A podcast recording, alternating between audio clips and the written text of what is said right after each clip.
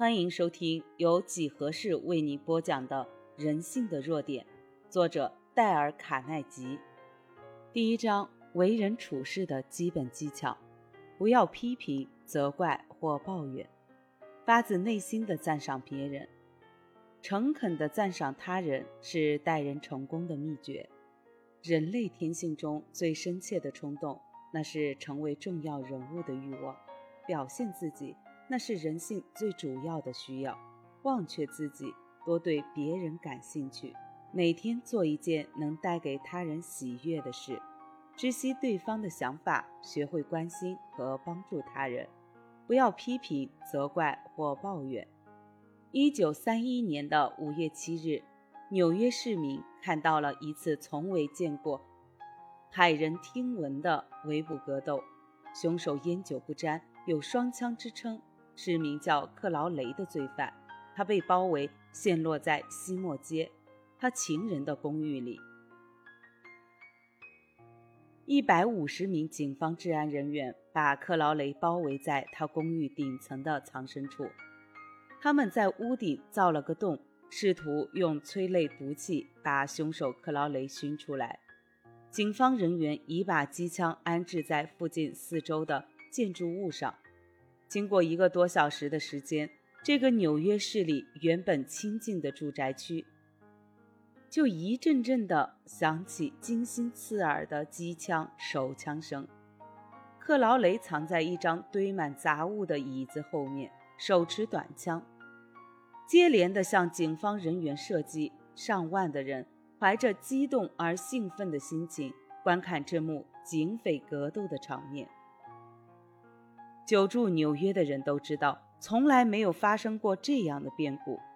克劳雷被捕后，警察总监马罗南指出，这个暴徒是纽约治安史上最危险的一个罪犯。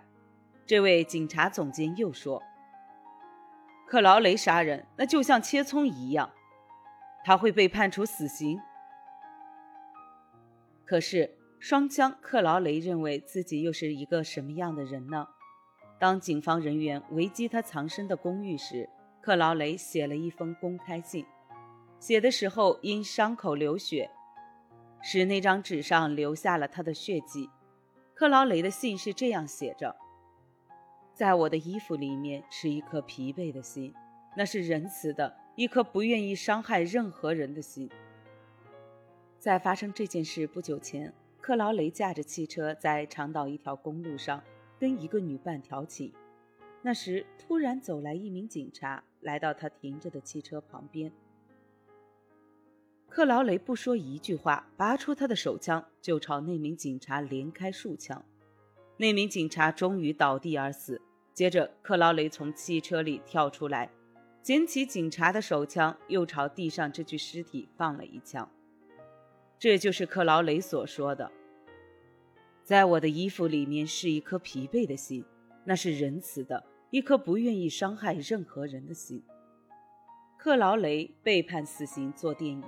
他走进受刑室，你想他会说：“这是我杀人作恶的下场。”不，他说的是：“我是因为要保卫我自己才这样做的。”这段故事所指的含义是，双枪克劳雷对自己没有一丝责备。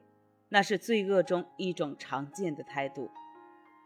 如果你是这样想，再听听下面这些话：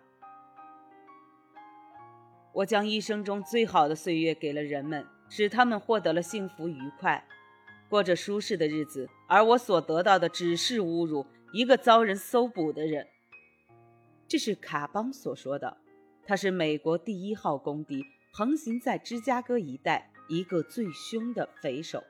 可是，他认为自己是一个有益于人们的人，一个没有受到赞许却被人误会的人。修士在纽约给枪弹击倒前也有过这样的表示。他接受新闻记者采访时说：“他是一位有益于人们的人。其实他在纽约是个令人发指的罪犯。”我曾和星星监狱负责人华赖劳斯有过一次有趣的通信。他说。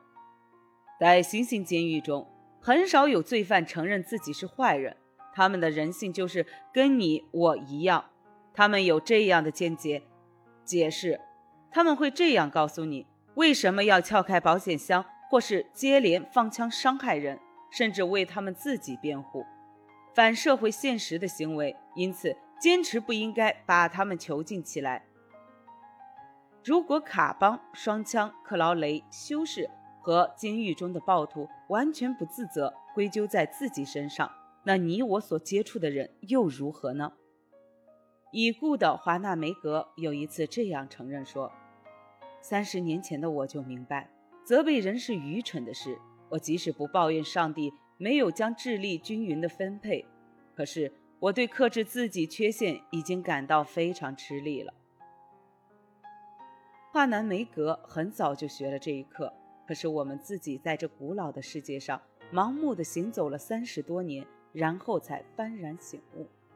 一百次中有九十九次，没有人会为了任何一桩事情来批评他自己，无论错误到何种程度，批评是没有用的，因它使人增加一层防御；而竭力的替自己辩护，批评也是危险的，它会伤害了一个人的自尊和自重的感觉，并激起他的反抗。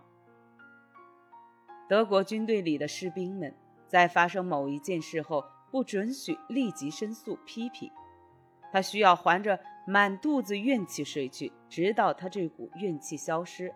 如果他立即申诉，会受到处罚。在我们日常生活中，似乎也有这样一个规律的必要，就像嘀咕埋怨父母、喋喋不休的妻子、斥责怒骂的老板和那些吹毛求疵、令人讨厌的人。